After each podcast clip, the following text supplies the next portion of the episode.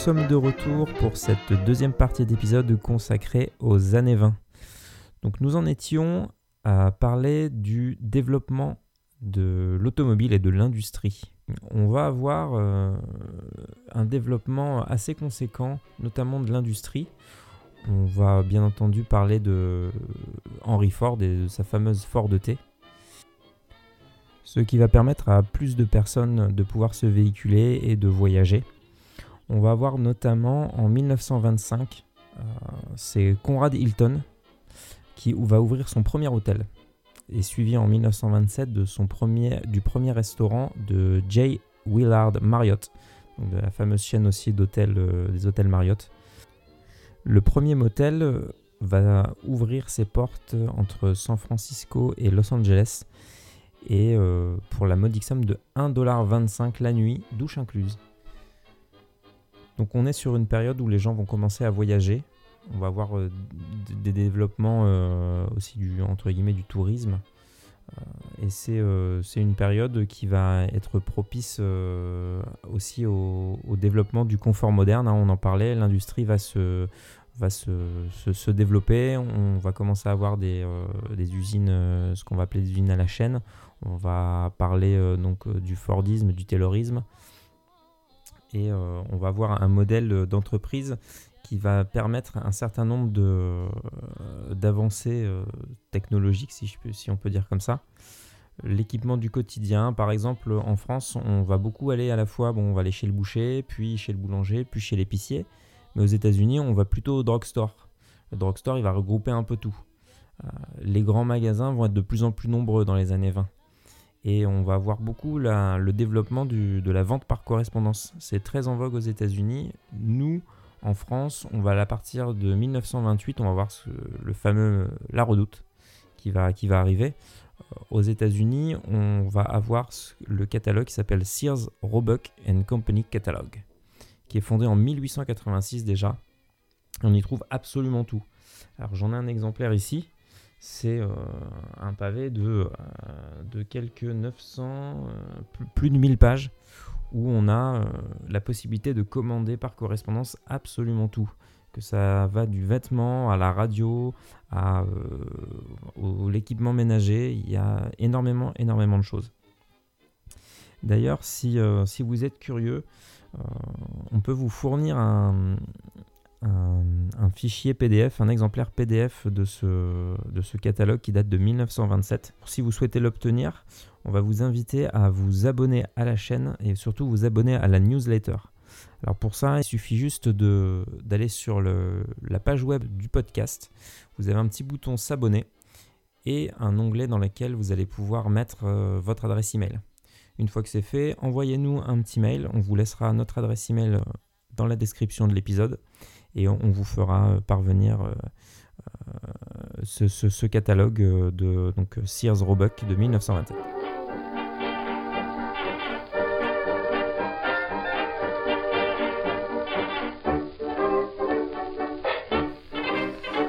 on a parlé de la Ford euh, quelques mots dessus. Tiny Lizzie, comme, euh, comme elle était appelée à l'époque, euh, Lizzie en fer blanc.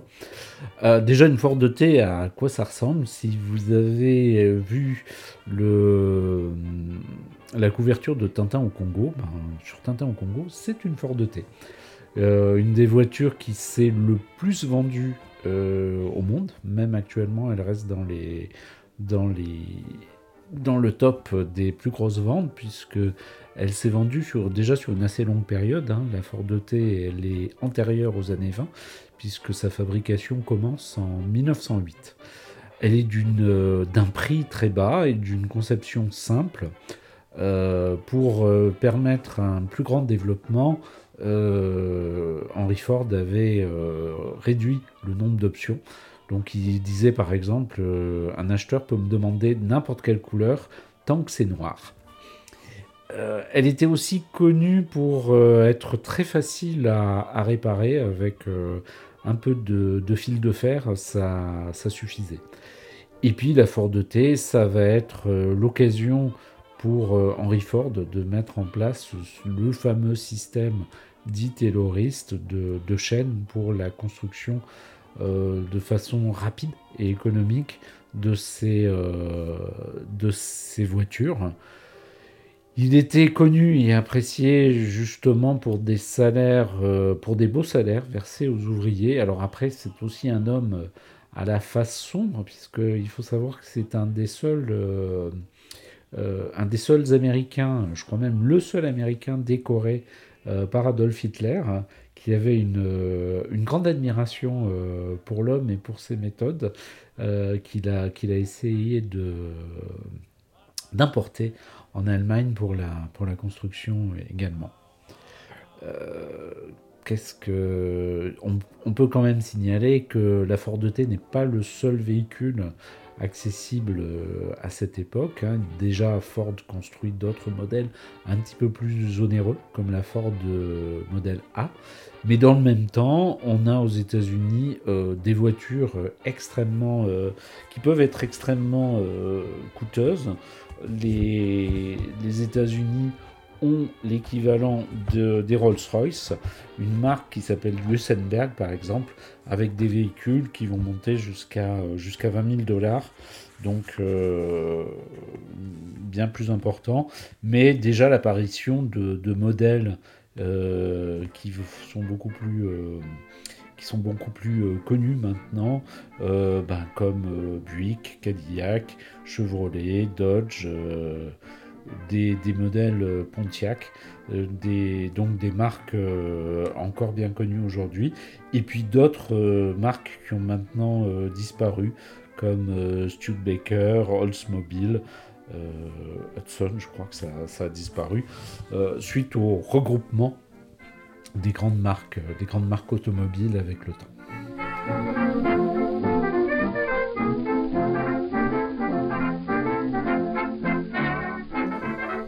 Continuer un petit peu sur le confort moderne, on va également avoir euh, l'apparition euh, de l'air conditionné qui était jusque-là réservé aux industries, qui va commencer à être installé pour le confort en 1924 dans un grand magasin de Détroit suite à des évanouissements réguliers de clients.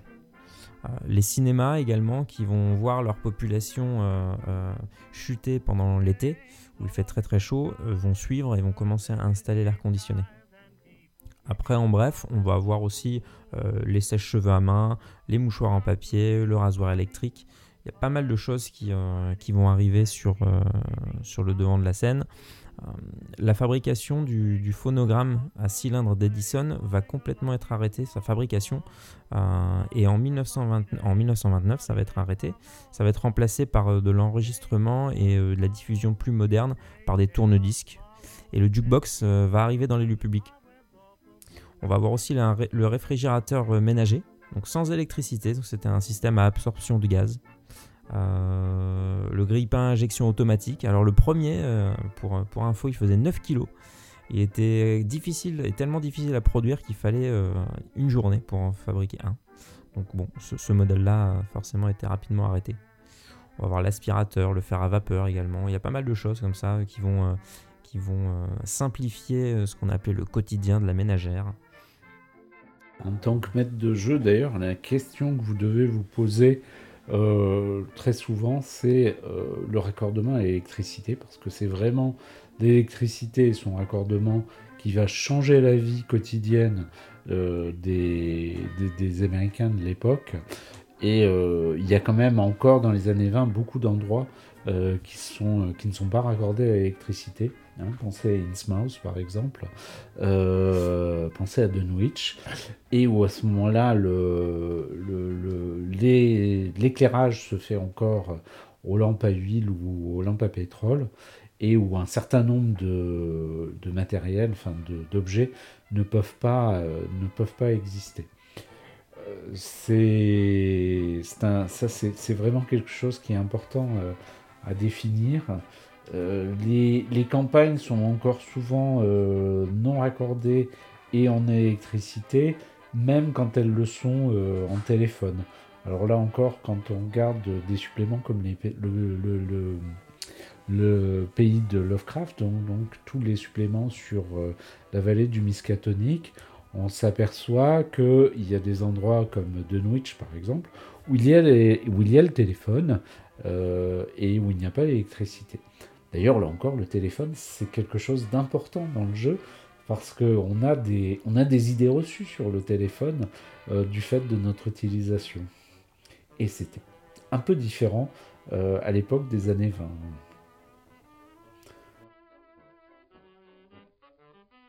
souvent, je ne sais pas si c'est le cas pour vous. Est-ce que dans vos parties, peut-être, euh, vous avez dit, bon, ben, je téléphone, euh, ok, bon, ben, le maître de jeu euh, vous dit, ben, ok, tu décroches le combiné et puis tu fais le numéro. Voilà. en fait, ça se passe un petit peu différemment. C'est-à-dire qu'on décrochait et là, on avait une opératrice qui, qui nous répondait à laquelle il fallait donner une information. je crois que c'était le, ça s'appelait euh, le numéro du destinataire ou quelque chose comme ça. Ça devait être un code. C'était un, quartier avec euh, quatre chiffres. Alors, soit on était sur. Euh, soit on appelait dans, sa, dans sa ville. Et à ce moment-là, on donnait le, le, quartier suivi de. Alors, je crois que c'est quatre chiffres. Soit on appelait en dehors de sa ville et on devait d'abord être mis en communication avec le, le, standard de la ville, soit on, faisait, on appelait encore plus loin et on faisait une communication inter-État. Donc on devait être renvoyé sur une ligne longue distance euh, et être mis en communication avec l'État lui-même. Number, please. May I have long distance? One moment, please. This is long distance. I want to call Chicago. Number is Wabash, 2098. Thank you. Chicago. Wabash, 2098. Wabash. 2098.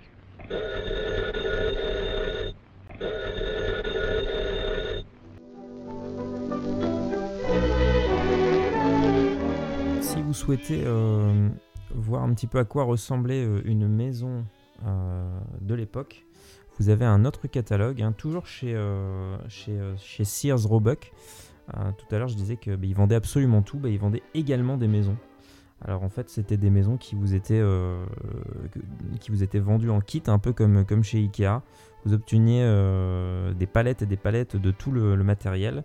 Et puis, ben, euh, vous pouviez donc acheter une, maison. Euh, donc là, on voit des maisons hein, pour, euh, pour 2000 dollars. Vous aviez une, une, super maison. Et donc, ces catalogues sont vraiment une mine, une mine d'informations. Vous, vous, verrez dans le, dans le catalogue qu'on vous propose, qui est plutôt un catalogue de la vie quotidienne, vous allez avoir énormément d'illustrations d'objets de l'époque avec leurs tarifs. Euh, ça va vous donner vraiment une, bonne idée de ce à quoi pouvait ressembler l'intérieur d'une maison euh, dans les années 20. Euh, d'ailleurs, de plus en plus de maisons vont avoir accès à un, nouveau média qui va être le média le plus en vogue de cette époque, c'est la radio. En 1920, on considère qu'il y avait 2000 foyers qui en possédaient. Quatre ans plus tard, ce sera 2 millions et demi. Forcément, par contre, pour avoir une radio, il faut être accordé à l'électricité et là encore, c'est assez révélateur du, développement de l'électricité euh, sur ces, années-là. Alors pour revenir sur la maison en kit, si vous voulez voir aussi un peu à quoi ça ressemble, dans la série Boardwalk Empire, il y a un, il y a un personnage qui, euh, vit et qui monte une, maison en kit comme ça. Et euh, on voit les difficultés qu'il y a à, à monter une, une, maison en kit. C'est encore pire qu'un meuble Ikea. Nous n'avons fait que le mentionner brièvement, mais que seraient les années 20 sans la prohibition? Les années 20 américaines surtout. Les années 20 américaines. Ce fameux 18e euh, amendement qui va euh, restreindre, euh, je crois que c'est le premier amendement, le seul certainement, à restreindre une liberté, qui va être du coup l'interdiction de, de, fabriquer, de revendre de l'alcool. Mais était-il possible d'en consommer? Alors, jusqu'à un, un certain degré, oui, parce que les, euh, les, règles de la prohibition, elles euh, limitent le degré d'alcool consommable. Euh, je ne sais plus exactement, je crois que c'était 4 degrés et quelques, enfin, un degré assez bas qui correspondait à ben, un cidre pas très fort ou, ou à une petite bière. Et on trouvait des, boissons à soit à acheter, soit à se composé soi-même dans les, dans les drugstores et qui était tout en dessous de, cette, de ce degré d'alcool. Il y avait d'autres moyens de, consommer, de contourner les règles de la prohibition dans la légalité. C'était par exemple l'achat des, alcools médicaux euh, qui, euh, qui permettaient à certaines professions ou aux affiliés de certaines professions d'avoir un, un, alcool avec un degré plus important. Et puis, il y avait un troisième moyen qui a beaucoup été utilisé, qui était la règle qui voulait que l'alcool acheté avant 1919 euh, puisse rester la possession et puisse être consommé par, euh, par des, des, consommateurs ou des clients, enfin par des propriétaires de ces bouteilles ou des clients. C'est ainsi qu'un hôtel à New York avait, euh, avait fait ses réserves, euh, des, des, faramineuses réserves d'alcool et qu'il a pu continuer à servir de l'alcool à ses clients jusqu'à la, jusqu'à la fin de la prohibition, tout simplement parce qu'il avait les factures de ses achats d'alcool et que cet alcool datait d'avant la mise en place de la prohibition. D'ailleurs, il n'était pas si compliqué que ça de, trouver de l'alcool à cette époque, euh, parce que bah, déjà, il y avait euh, la possibilité bah, de, le fabriquer soi-même, donc avec des alambics euh, un peu homemade, on va dire, mais avoir la qualité n'était pas, était pas au rendez-vous. Mais il y a eu énormément de, de développement du, du trafic d'alcool, de la contrebande et puis aussi le, développement de ce qu'on va appeler les bars clandestins ou les speakeasy, qui, euh, selon ce que j'ai pu euh, me renseigner, n'étaient euh, pas si cachés que ça. En tout cas, à peu près tout le monde savait où trouver de l'alcool facilement. Oui, le... en fait, le... la prohibition va entraîner un développement des moyens de la contourner, soit en fabriquant son propre alcool, soit en l'important euh, du Canada, du Mexique ou de, l'Europe euh, de, façon, de façon illégale. Cette illégalité, elle va être dans un premier temps euh, assez enfin, fait, par des, fait par des amateurs, mais petit à petit, la grande criminalité, la pègre, les mafias particulières au pays. Hein. Par exemple, euh, les différentes familles de la mafia qui étaient déjà implantées à New York vont euh, mettre la main sur ce trafic très lucratif qu'est l'alcool. Et depuis l'introduction de l'alcool ou la, fabrication de l'alcool dans le, dans le pays jusqu'à sa consommation dans des lieux qui sont, euh, qui sont dominés par ces pègres.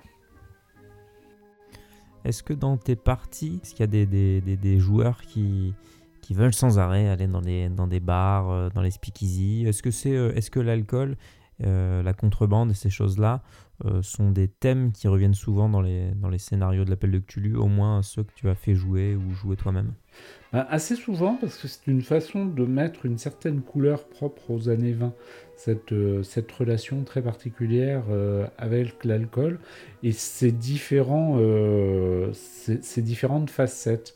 de, la plus, de la plus sordide, à savoir les, les alambics, que des, alambics clandestins se retrouvaient dans des, coins très isolés de la campagne et que, bah, par exemple, les, sectaires peuvent, en plus d'être euh, sectaires, euh, être aussi des fabricants d'alcool.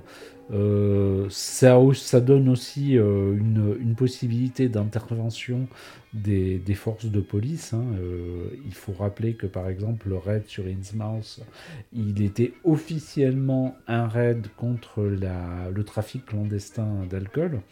Donc ça c'est quelque chose d'important, mais aussi dans sa consommation, dans le fait que, eh ben, on a, on est toujours pas loin de la corruption quand on parle d'alcool, et qu'il y a euh, un alcool très chic, et des speakeasy très chics qui vont se retrouver euh, à différents endroits et que ben, demander à un maître d'hôtel ou un serveur de l'alcool, c'est déjà euh, mettre les doigts dans, dans l'engrenage de la, de la corruption et ça, ça peut jouer une part importante dans les, dans les scénarios. Puis il y a beaucoup d'autres, beaucoup d'autres choses. Hein. Je me rappelle d'un scénario qui se passait sur un, euh, sur un paquebot, par la joie des passagers quand on sortait des eaux territoriales américaines et que du coup la consommation d'alcool devenait autorisée.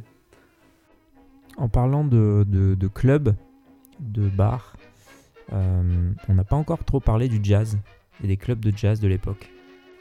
Alors le, jazz, euh, en tant que musique à la base afro-américaine, il va infuser, euh, il va infuser dans la société américaine avant, le, avant la, guerre de, de 14. Euh, on en a des références, ah, je pense déjà assez nombreuses dans les, dans les années 1910 mais ça va devenir un phénomène de, mode dans les élites américaines euh, blanches euh, et même dans les élites européennes euh, après, la, Première Guerre mondiale. le jazz, il est créé à la fin du 19e siècle, mais il reste, très longtemps un une musique, euh, une musique noire. Euh, les origines culturelles qui vont se répandre, c'est la fin des années 1910, même si on trouve une, une, un genre musical proche du jazz dès la fin du 19e siècle, mais ils vont devenir très populaires de, également de par le cinéma, euh, dans les années 20. Et cette popularité va se développer non seulement aux États-Unis, mais euh, aussi en, Europe.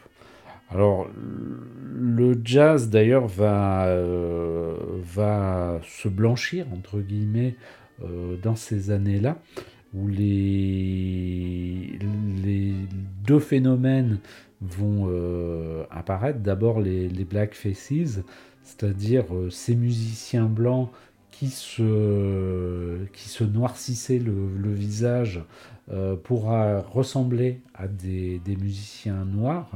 Euh, c'était déjà contesté à l'époque parce qu'en en fait on considère souvent que le racisme était quelque chose d'inné mais c'est pas tout à fait vrai même dans les années même dans les années 20 il y avait des, mouvements qui étaient qui étaient antiracistes qui étaient d'ailleurs des mouvements euh, composés de noirs et de blancs.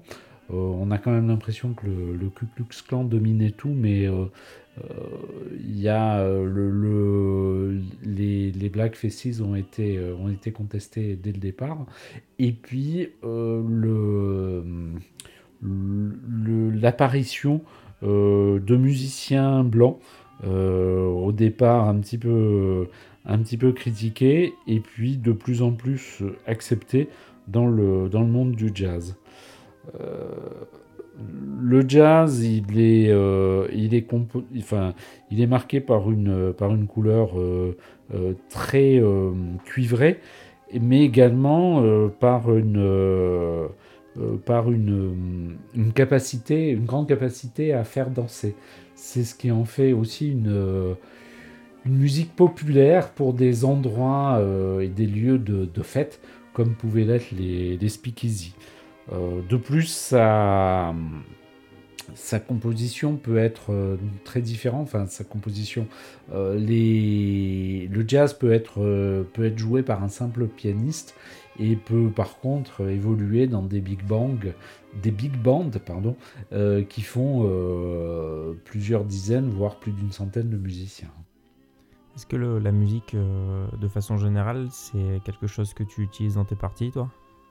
Alors, euh, ça m'est arrivé de mettre des, morceaux de, jazz dans des parties. Après, c'est comme assez souvent, euh, il faut maîtriser la technique. Il ne faut pas que ça devienne un, une, difficulté. Mais par exemple, je me rappelle d'une scène de, boîte de nuit où euh, il y avait des, musiques de jazz qui étaient très, très rapides et qui, qui, jouaient, qui jouaient un effet. Maintenant, généralement, j'utilise la musique que quand on entend vraiment de la musique que les personnages entendent vraiment de la musique pour ce qui est du jazz. Et la musique dite d'ambiance, les musiques actueliennes, elles sont, elles sont réservées à d'autres moments. Mais pour ce qui est des musiques de, de fête, pour ma part, en tant que MJ, euh, ben, j'en mets quand euh, les, joueurs rentrent dans une boîte de nuit, par exemple, ou dans un speakeasy, et qu'il y a vraiment du jazz euh, qui se joue. Mais récemment, on a eu une partie où, un des joueurs a mis une musique d'ambiance, et c'était bien, quoi. Pour continuer sur la partie un peu culture, développement des arts, il y a eu aussi ben, l'âge d'or du cinéma muet et, euh, et puis bah, les débuts du cinéma parlant en, 1927. Euh, est-ce qu'il y a des, euh, œuvres marquantes de, cette époque qui aujourd'hui restent encore peut-être des, grands classiques des amateurs de, de cet art-là? Alors les étudiants en cinéma, souvent ils ont un film qu'ils ont beaucoup étudié.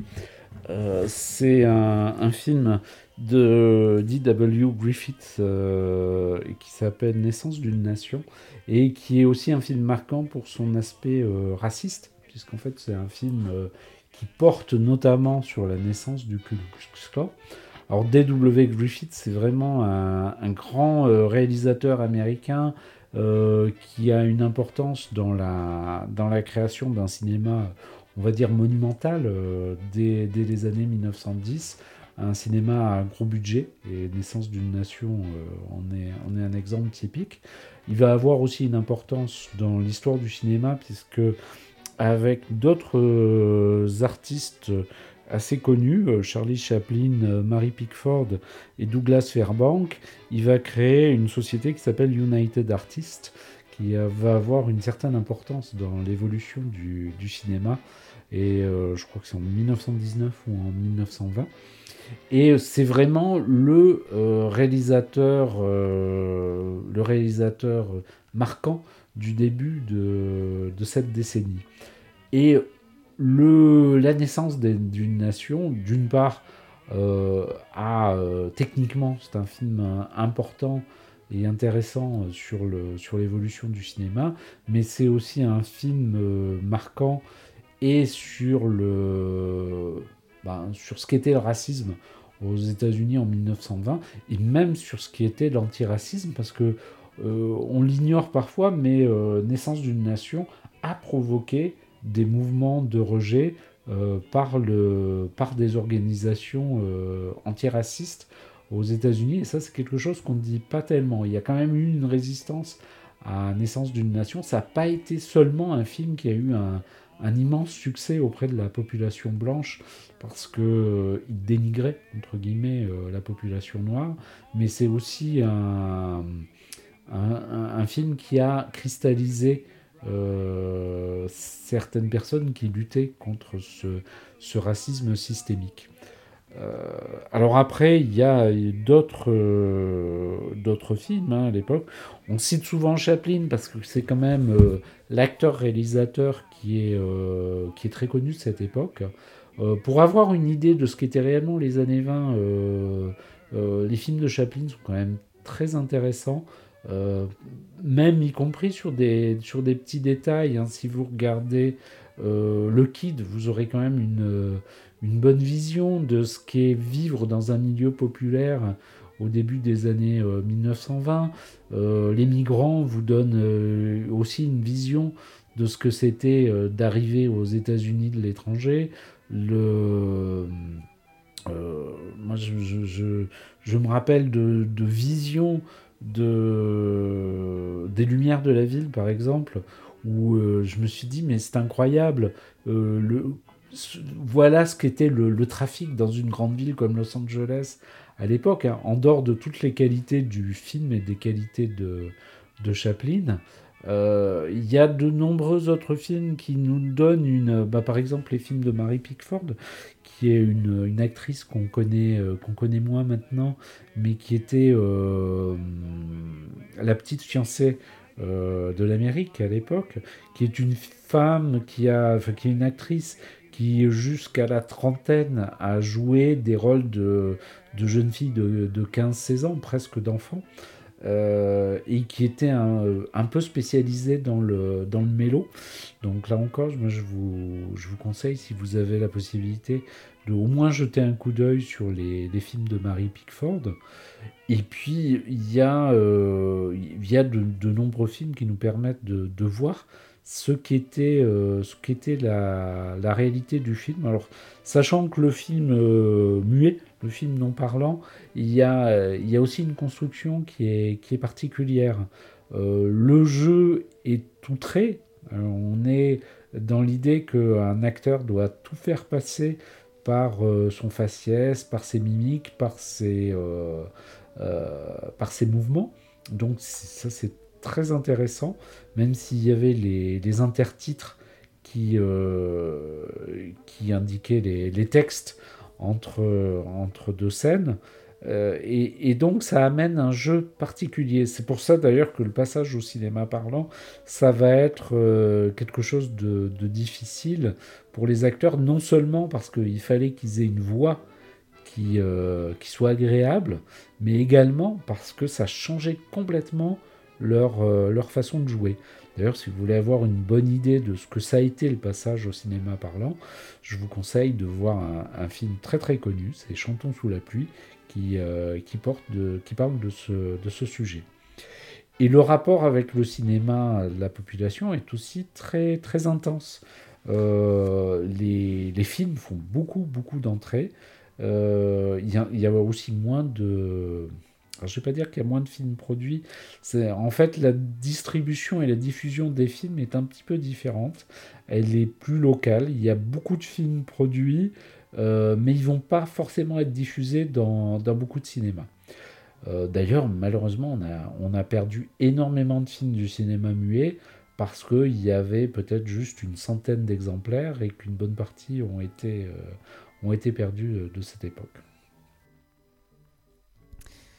Euh, aujourd'hui, on a quand même aussi des, euh, des, films, des séries qui peuvent euh, nous faire revivre un peu ou, nous montrer cette époque des années 20. on a, moi en tout cas, je connais plus par exemple Peaky Blinders. Alors c'est plutôt du coup en Angleterre, mais ça nous donne un peu une sorte un côté esthétique à ces années-là. On a Babylon Berlin qui est du coup également en Europe. Euh, je ne sais pas si toi tu as aussi des exemples pardon, de... Alors, moi, pour une série qui parle très bien euh, de l'Angleterre, enfin de l'Angleterre, des États-Unis, euh, d'ailleurs des États-Unis assez proches de l'endroit où, où va se passer les aventures Lovecraftiennes, je vous conseille Boardwalk Empire, qui se passe à Atlantic City.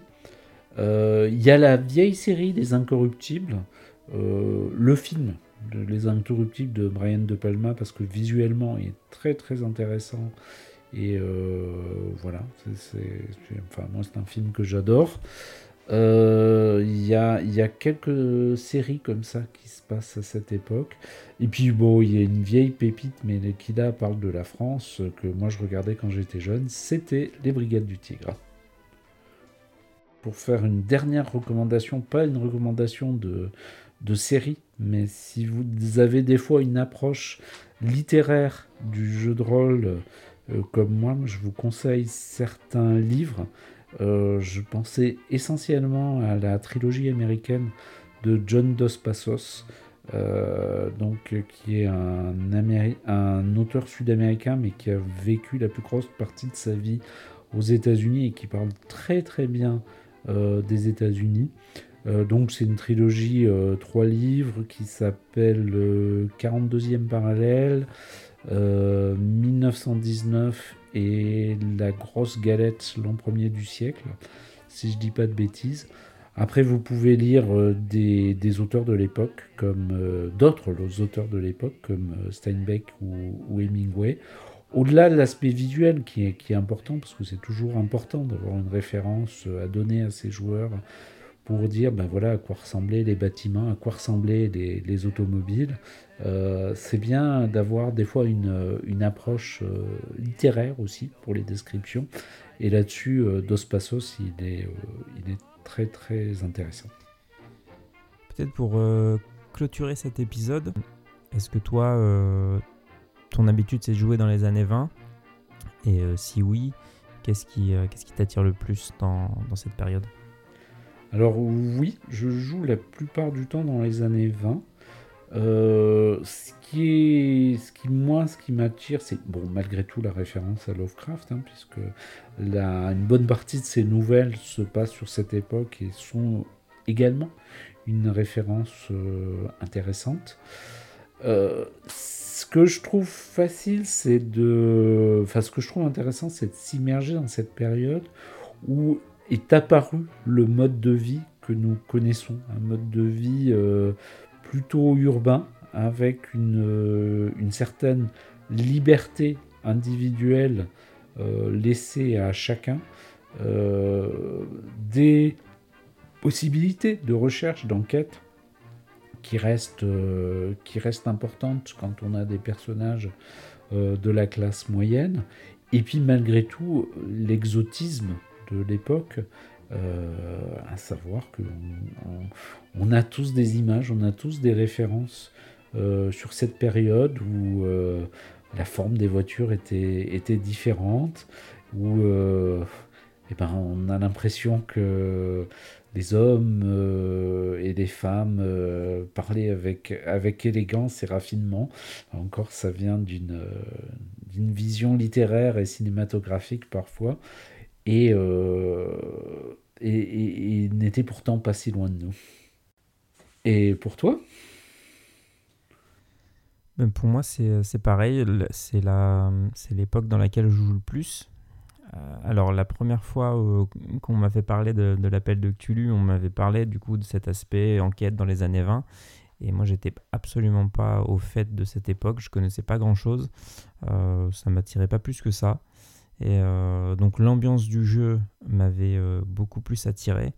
Et en fait, au fur et à mesure, euh, je ne sais pas si c'est le cas pour tout le monde, mais à partir du moment où tu t'intéresses à cette période-là, ou en tout cas quand tu joues dans un jeu avec cette caractéristique un petit peu historique, et eh ben, tu commences à te prendre au jeu, à ce jeu-là, à vouloir en savoir plus sur l'époque, euh, à te renseigner sur l'histoire, à te renseigner sur euh, euh, la vie quand la, vie à cette époque-là.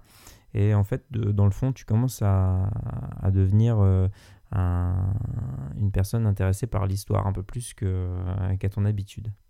Et donc c'est ce qui m'intéresse aujourd'hui. Je trouve c'est avec maintenant les, suppléments dont on a parlé tout à l'heure, on a énormément de, matière pour pour se renseigner et pour faire en sorte que, que, que nos joueurs puissent un peu revivre d'une certaine manière euh, cette époque-là par euh, différents aspects. Alors je rajouterai un petit bémol, c'est que malheureusement les, les, suppléments et scénarios officiels font assez peu souvent référence aux événements historiques. Il y a quelques exceptions. Il y a Berlin la dépravée par exemple, où euh, vraiment le, scénario colle à l'histoire de la ville, et ça c'est très, euh, très intéressant. Je crois qu'il y a un scénario qui avait été euh, produit par Sans Détour avec un des écrans qui, euh, qui tourne autour de la, hum, des événements irlandais, de la révolution irlandaise. mais sinon, il y a assez rarement des rapports directs avec, avec l'histoire. Je me rappelle que dans La malédiction d'Ectonien, on a une, euh, une histoire qui tourne, enfin où intervient le personnage de, de Nikola Tesla. Et puis euh, dans l'asile d'aliénés, il y a aussi une référence à la, à la révolution russe. Euh, mais sinon, il y a assez peu de, il y a assez peu de liens directs dans les scénarios officiels entre l'histoire avec un grand H et, et des aventures. Enfin, il y a une exception, mais qui n'est pas dans les années 20, c'est euh, le règne de la terreur qui se passe pendant la Révolution française. Mais euh, là encore, je, ne l'ai pas lu, je ne sais pas ce que historiquement euh, il vaut. C'est pour ça que je pense que c'est aussi intéressant dans la façon de jouer, de la façon de faire jouer ces parties. c'est aussi au, aux, gardiens des arcanes de, pouvoir ben, de temps en temps peut-être, même si c'est un scénario euh, qui ne mentionne pas forcément de cadre historique, bah, peut-être d'amener des petites scènes de la vie quotidienne.